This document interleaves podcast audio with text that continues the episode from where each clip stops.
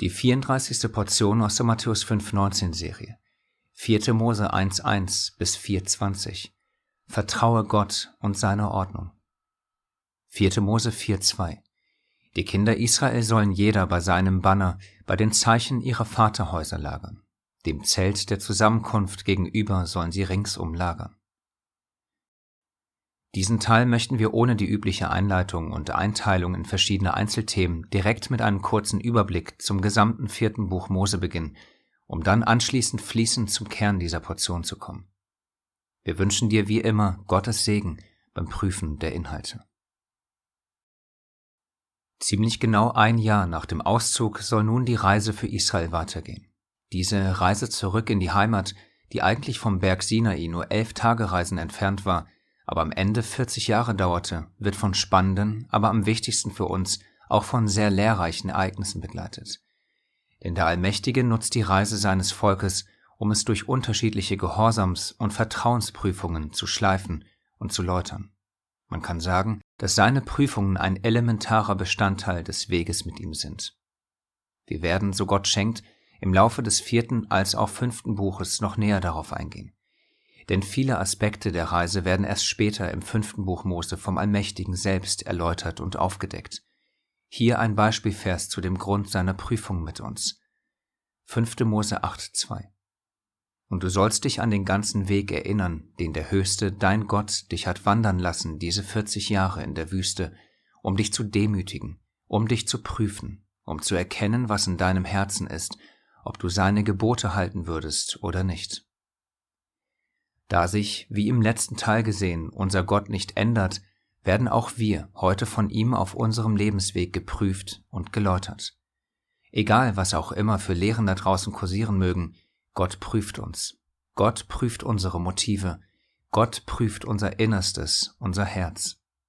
Sprüche 21.2 Jeder Weg eines Menschen ist recht in seinen Augen, aber der Höchste prüft die Herzen. Psalm 11.4 der Höchste ist in seinem heiligen Tempel. Der Thron des Höchsten ist im Himmel. Seine Augen spähen, seine Blicke prüfen die Menschenkinder. Was können wir aus den Glaubens- und Vertrauensprüfungen von damals für uns heute lernen? Viel, sehr viel, denn die ganze Reise in das Land der Verheißung steht unter anderem prophetisch für unsere Reise heute. Das heißt, sie steht für unseren Wandel auf dem schmalen Weg, der am Ende zur Ewigkeit mit Vater und Sohn führen soll. Matthäus 7, 13 bis 14. Geht ein durch die enge Pforte, denn die Pforte ist weit und der Weg ist breit, der ins Verderben führt, und viele sind es, die da hineingehen. Denn die Pforte ist eng und der Weg ist schmal, der zum Leben führt, und wenige sind es, die ihn finden. Und Matthäus 24, 12 bis 13. Und weil die Gesetzlosigkeit überhand nimmt, wird die Liebe in vielen erkalten. Wer aber ausharrt bis ans Ende, der wird gerettet werden. Auch damals in der Wüste nahm die Gesetzlosigkeit innerhalb des Volkes, also der Ungehorsam gegenüber den Geboten Gottes, überhand. Die Liebe erkaltete.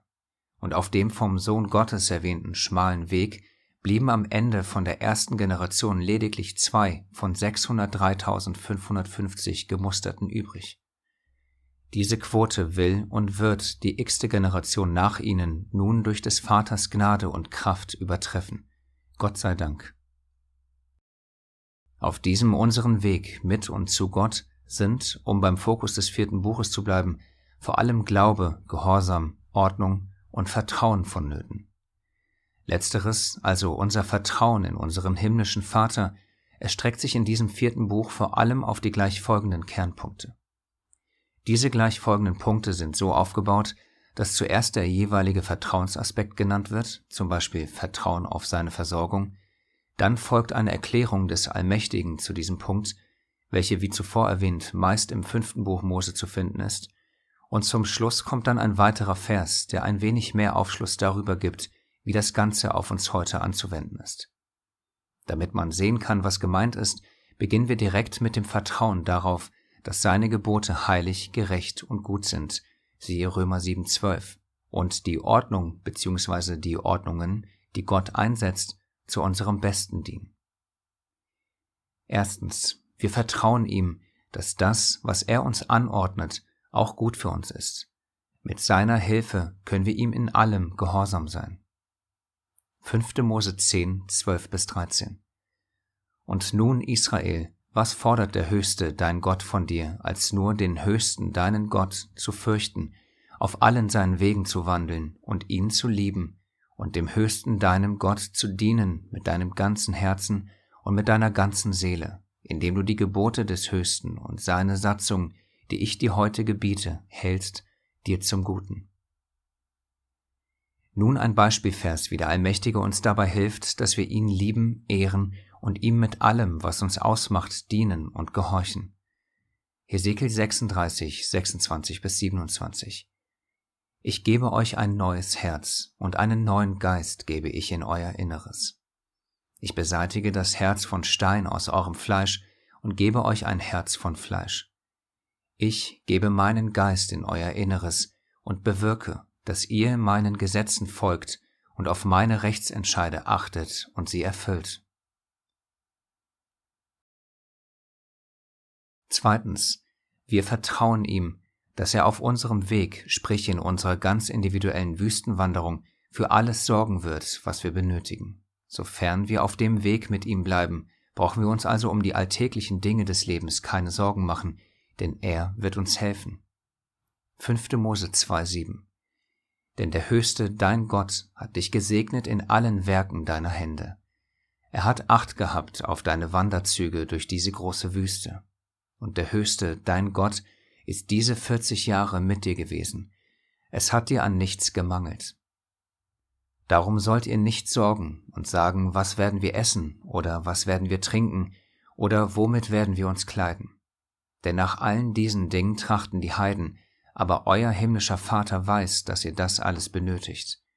Trachtet vielmehr zuerst nach dem Reich Gottes und nach seiner Gerechtigkeit, so wird euch dies alles hinzugefügt werden. Matthäus 6, 31 bis 33. Drittens. Wir vertrauen ihm, dass wir alle Kämpfe, die in unserem Leben immer wieder aufkommen, mit seiner Hilfe gewinnen können. 5. Mose 20, 3 bis 4. Höre, Israel, ihr rückt heute zum Kampf an gegen eure Feinde. Euer Herz verzage nicht, fürchtet euch nicht und ängstigt euch nicht und erschreckt nicht vor ihm. Denn der Höchste, euer Gott ist es, der mit euch zieht, um für euch zu kämpfen mit euren Feinden, um euch zu retten. Erneut aus dem NT ein Vers dazu. 2. Korinther 10, 4 bis 5. Ich setze nicht die Waffen dieser Welt ein, sondern die Waffen Gottes. Sie sind mächtig genug, jede Festung zu zerstören, jedes menschliche Gedankengebäude niederzureißen, einfach alles zu vernichten, was sich stolz gegen Gott und seine Wahrheit erhebt. Viertens. Wir vertrauen ihm, dass er das, was er begonnen hat, auch vollenden wird. Das heißt, wir vertrauen ihm, dass wir den Weg, den wir mit ihm und seinem Sohn begonnen haben, mit seiner Hilfe auch zu Ende gehen können. 5. Mose 4, 37 bis 38. Und weil er deine Väter geliebt und ihre Nachkommen nach ihnen erwählt hat, hat er dich mit seinem Angesicht, mit seiner großen Kraft aus Ägypten herausgeführt, um Nationen vor dir zu vertreiben, größer und stärker als du, um dich hinzubringen damit er dir ihr Land als Erbteil gebe, wie es an diesem Tag geschieht. Dazu wieder ein Vers aus dem NT, Philippa 1,6. Weil ich davon überzeugt bin, dass der, welcher in euch ein gutes Werk angefangen hat, es auch vollenden wird bis auf den Tag Jesu Christi.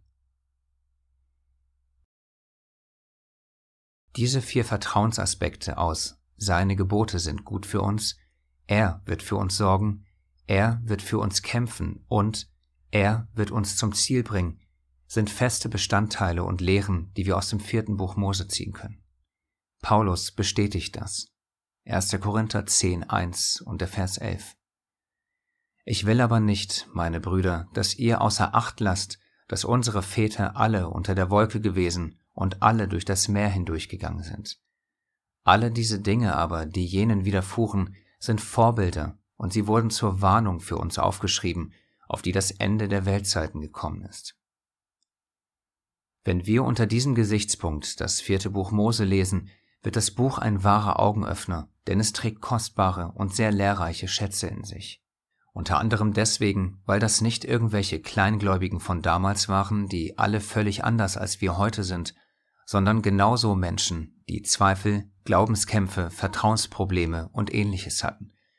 Es ist eine Art Studie über das menschliche Dasein in Verbindung mit Gott. Nicht umsonst schreibt Paulus, er will nicht, dass wir außer Acht lassen, dass all das Vorbilder sind und sie zur Warnung für uns aufgeschrieben wurden. Würden wir das Gelesene aus dem vierten Buch also nicht direkt und unmittelbar auf uns und unser Leben anwenden, wären wir ungehorsam und kleingläubig, genauso wie es viele damals waren. Wenn wir aber das vierte Buch aufmerksam lesen, uns, wie in der letzten Portion gesehen, vor Augen führen, dass sich unser allmächtige Gott nicht ändert und all die Geschehnisse damals wichtig für uns heute nehmen, werden wir auch aus ihren Fehlern lernen können, so dass wir nicht dieselben machen. 1. Korinther 10,6 Diese Dinge aber sind zum Vorbild für uns geschehen, damit wir nicht nach dem Bösen begierig werden, so wie jene begierig waren. Noch einmal abschließend zu den Worten Paulus. Zu denken, dass man ja ganz anders ist als jene damals, steht im direkten Widerspruch zu den Versen aus dem Korintherbrief. Vielmehr wird uns eindringlich geraten, dass wir Acht geben und nicht außer Acht lassen sollen, dass uns diese Dinge als Warnung niedergeschrieben worden sind. Würde das alles nicht auf uns zutreffen, müsste uns Paulus auch nicht warnen. Er tut es aber. Sieht man seine Empfehlung dennoch anders und meint, dass man niemals das machen würde, was jene damals gemacht haben, dann hat auch Paulus für welche, die so denken, die passende Antwort die ganz zufällig direkt im nächsten Vers geschrieben steht. 1. Korinther 10, 11 bis 12. Alle diese Dinge aber, die jenen widerfuhren, sind Vorbilder, und sie wurden zur Warnung für uns aufgeschrieben, auf die das Ende der Weltzeiten gekommen ist. Darum, wer meint, er stehe, der sehe zu, dass er nicht falle.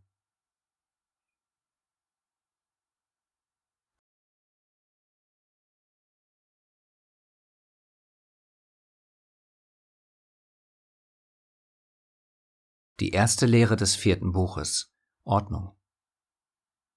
Direkt zu Beginn lesen wir davon, dass das Volk gemustert werden soll. Warum? Naja, ganz klar, weil es in den Kampf geht. Schon im Wort Israel steckt der Gedanke des Kampfes für Gott drin. Und da wir Israel sind, müssen auch wir kämpfen. Denn unser Kampf richtet sich nicht gegen Fleisch und Blut, sondern gegen die Herrschaften, gegen die Gewalten, gegen die Weltbeherrscher der Finsternis dieser Weltzeit, gegen die geistlichen Mächte der Bosheit in den himmlischen Regionen. Epheser 6,12 Auf diesen Punkt des Kampfes für und mit Gott werden wir, so Gott schenkt, noch im Laufe des vierten und fünften Buches kommen. Hier in der ersten Portion geht es vor allen Dingen um die Ordnung innerhalb des Volkes, wie es lagern und später losziehen soll. Aber bevor das alles geschehen kann, muss es zuerst gezählt werden. Und zwar nicht irgendwie, sondern sie werden gemustert. Das heißt, die männlichen Israeliten, die später zum Heer ausziehen werden, werden genau erfasst. 4. Mose 1, 1 bis 3.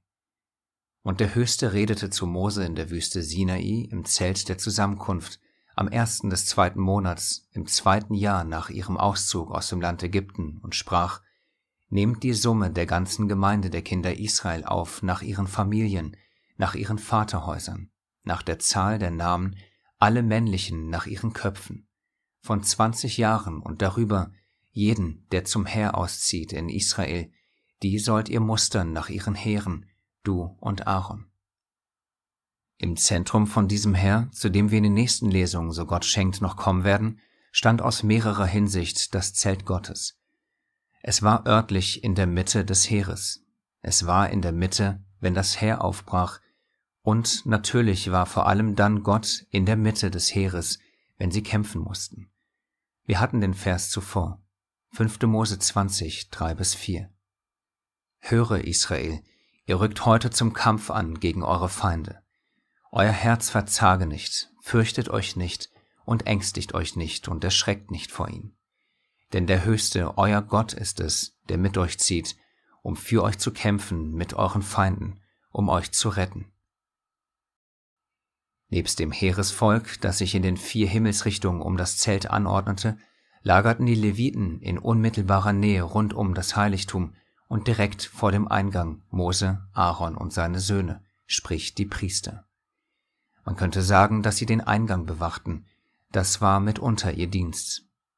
Heute ist zwar der Eingang ins Allerheiligste offen, aber dennoch gibt es weiterhin auch für uns Ordnungen, die Gott einsetzt, damit seine Kinder ihm innerhalb seines Volkes dienen. Eine dieser Ordnungen ist zum Beispiel jene hier. Epheser 4, 11 bis 12. Und er hat etliche als Apostel gegeben, etliche als Propheten, etliche als Evangelisten, etliche als Hirten und Lehrer, zur Zurüstung der Heiligen, für das Werk des Dienstes, für die Erbauung des Leibes des Christus. Nun ist es heutzutage so, dass diese Ordnungen und Einsetzungen durch Gott nicht so klar sind wie jene damals. Wir können kein Mose und Aaron vor dem Heiligtum sehen. Daher kommt ganz automatisch die Frage für viele von uns auf, wie soll man als Schaf in dieser Welt der christlichen Meinungsvielfalt noch den Durchblick haben, wer von Gott eingesetzt ist und wer nicht? Das ist ein großes Problem. Und dieses Problem, so seltsam es klingen mag, muss erst einmal jeder von uns für sich selbst klären. Dazu steht mitunter geschrieben in 1. Thessalonicher 5,12 Wir bitten euch aber, Brüder, dass ihr die erkennt, die unter euch arbeiten und euch vorstehen im Herrn und euch zurechtweisen. Paulus bittet hier darum, dass man für sich selbst die Brüder erkennen soll, die Gott eingesetzt hat. Niemand kann das einem sagen oder befehlen, aber sehr wohl kann und wird man sie erkennen können, wenn man selbst von ganzem Herzen nach dem Willen Gottes strebt. Betrübt und betrügt einen aber das eigene Herz, dann könnte es sein, dass man Älteste um sich schart, die genau das lehren und vorleben, was man gerne hören und selbst tun möchte. Daher müssen wir alles prüfen. Allen voran aber uns selbst. 2. Korinther 13,5 Prüft euch selbst, ob ihr im Glauben seid, stellt euch selbst auf die Probe. Bei dieser Selbstprüfung, die wir intensiv, aufrichtig und immer und immer wieder durchführen müssen, wird uns dann, über kurz oder lang, ein massives Problem mit uns selbst auffallen, welches wir grundsätzlich alle haben. Die Wahrheit ist aus dem Geist, wir aber sind in gewissen Bereichen noch im Fleisch. Das birgt massive Probleme in sich, denn das Fleisch gelüstet gegen den Geist und der Geist gegen das Fleisch. Und diese widerstreben einander, so dass wir nicht das tun, was wir wollen. Galater 5,17 Der Vers stellt klar, dass wir wegen diesem Zwiespalt Dinge tun werden, die wir eigentlich gar nicht wollen. Eine Konsequenz aus diesem Dilemma ist dann auch, dass wir diejenigen, die von Gott für seine Wahrheit eingesetzt wurden, meist nicht annehmen wollen. Warum? weil nämlich das Trachten des Fleisches Feindschaft gegen Gott ist, denn es unterwirft sich dem Gesetz Gottes nicht und kann es auch nicht. Römer 8,7 Und genau dieses Dilemma war ein massives Problem in der Wüste. Das Volk unterwarf sich nicht Gottes Gesetz, weil sie noch im Fleisch und nicht im Glauben wandelten. Und genau das führte ins Chaos, und das tut es heute immer noch. Aber nicht nur das Widerstreben gegen Gottes heiliges Gesetz führte und führt ins Chaos, sondern eben auch das Widersetzen gegen seine Ordnung, damals wie heute. Denn oft kommt es in Gemeinden vor, dass zwar Älteste erkannt und anerkannt werden, ganz nach der Empfehlung aus 1. Thessalonicher 5,12, es dann aber doch zu Unfrieden und leider oft auch zu Parteiungen kommt. Warum? Der Grund hierfür ist meist das zuvor genannte Dilemma, der Kampf zwischen Fleisch und Geist. Sowohl bei dem von Gott eingesetzten als auch bei allen anderen Beteiligten. Daher ist es nicht weiter verwunderlich, dass Paulus direkt im nächsten Vers Folgendes schreibt. 1. Thessalonicher 5, 12 bis 13. Wir bitten euch aber, Brüder, dass ihr die erkennt, die unter euch arbeiten und euch vorstehen im Herrn und euch zurechtweisen und dass ihr sie über die Maßen in Liebe achtet um ihres Werkes willen. Seid in Frieden untereinander. Leider steht dieser Friede in der Zeit der massiven Verwirrung, in der wir uns befinden, vermehrt unter Druck. Daher kommt es oft zu Unfrieden. Dieser Unfrieden ist aber generell nichts Neues. Ihn gab es damals zu Zeiten der Apostel und ihn gab es auch schon weit davor in der Wüstenwanderung. Wenn wir in der entsprechenden Portion dazu kommen werden, wird uns der heilige Text aufzeigen, was der Allmächtige davon hält, wenn dieser Unfrieden dadurch aufkommt, dass man sich gegen seine von ihm eingesetzten, die selbstverständlich auch nur Menschen sind und Fehler machen, auflehnt, murrt, hadert oder gar rebelliert, und man dann zusätzlich noch meint, dass man es besser kann. Auch hierzu lesen wir passend im NT in 1. Korinther 12, 28 bis 29 und Gott hat in der Gemeinde etliche eingesetzt, erstens als Apostel, zweitens als Propheten, drittens als Lehrer. Sodann Wunderkräfte, dann Gnadengaben der Heilungen, der Hilfeleistung, der Leitung, verschiedene Sprachen. Sind etwa alle Apostel? Sind etwa alle Propheten? Sind etwa alle Lehrer? Haben etwa alle Wunderkräfte? Was Paulus vorher und später in seinem Brief lehrt, ist, dass man in der Ordnung Gottes bleiben und nicht denken soll, dass irgendwie jeder Apostel ist, jeder Prophet, jeder Lehrer und so weiter. Natürlich darf man sich nach mehr ausstrecken, vor allem nach der vollkommenen Liebe Gottes, wie er es direkt im Anschluss im 13. Kapitel lehrt, aber allen voran gilt es, die Ordnung Gottes zu erkennen, anzuerkennen und dann in ihr zu bleiben jeder dorthin, wo ihn Gott eingesetzt hat, genauso wie es in der Wüste hätte sein sollen. Man könnte die spezielle Lagerung der Stämme auf uns heute wie folgt anwenden. Gott bestimmt, wer mit wem in Gemeinschaften zusammenkommt, sprich zusammenlagert, und wer seine, sagen wir, Ältesten sind. Folgen wir seiner, nicht menschlicher Anordnung bzw. Ordnung, dann gibt es Segen von ihm. Missachten und widersetzen wir uns ihr, Nachdem wir sie durch seine Gnade erkennen durften, dann gibt es Chaos, Unfrieden und Parteiung.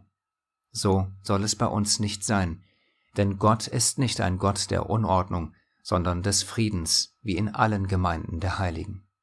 1. Korinther 14, 33 Innerhalb der hier erwähnten Gemeinden der Heiligen kann es, wie beim Lagern um das Heiligtum auch, verschiedene Zuständigkeits- und Aufgabenbereiche geben.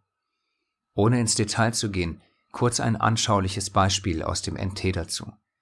Timotheus, der selbst den wichtigen Dienst eines Evangelisten ausübte, siehe 2. Timotheus 4,5, arbeitete Paulus zu. Das heißt, er diente einem Diener Gottes.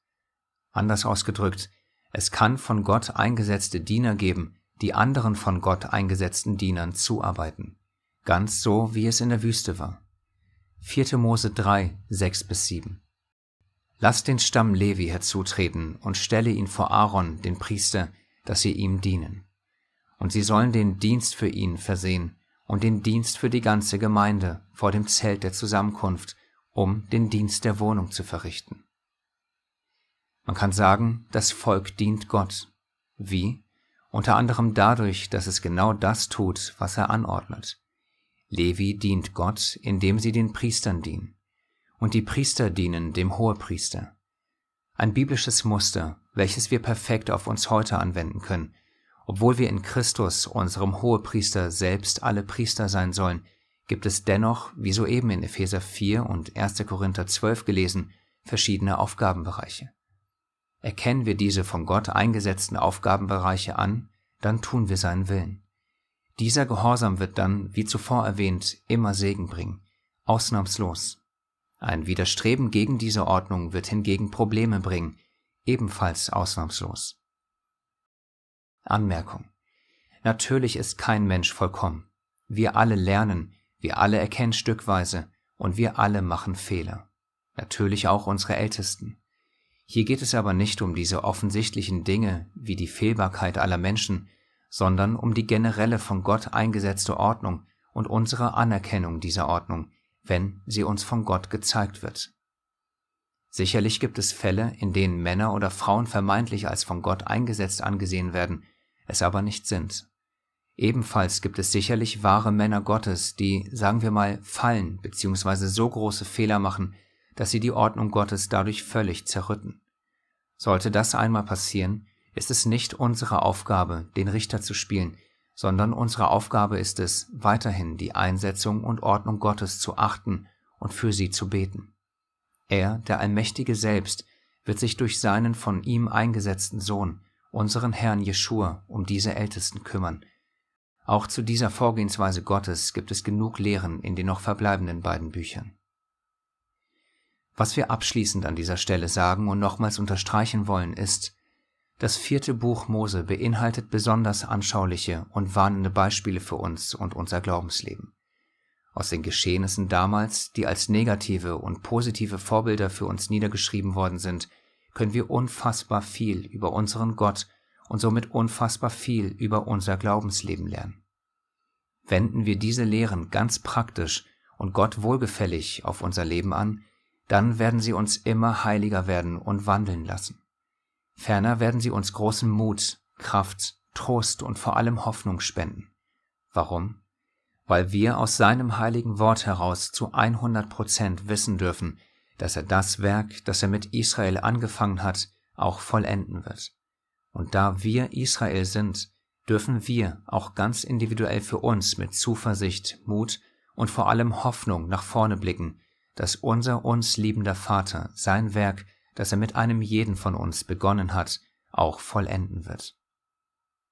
Philippa 1,6 Weil wir davon überzeugt sind, dass der, welcher in uns ein gutes Werk angefangen hat, es auch vollenden wird, bis auf den Tag Jesu Christi.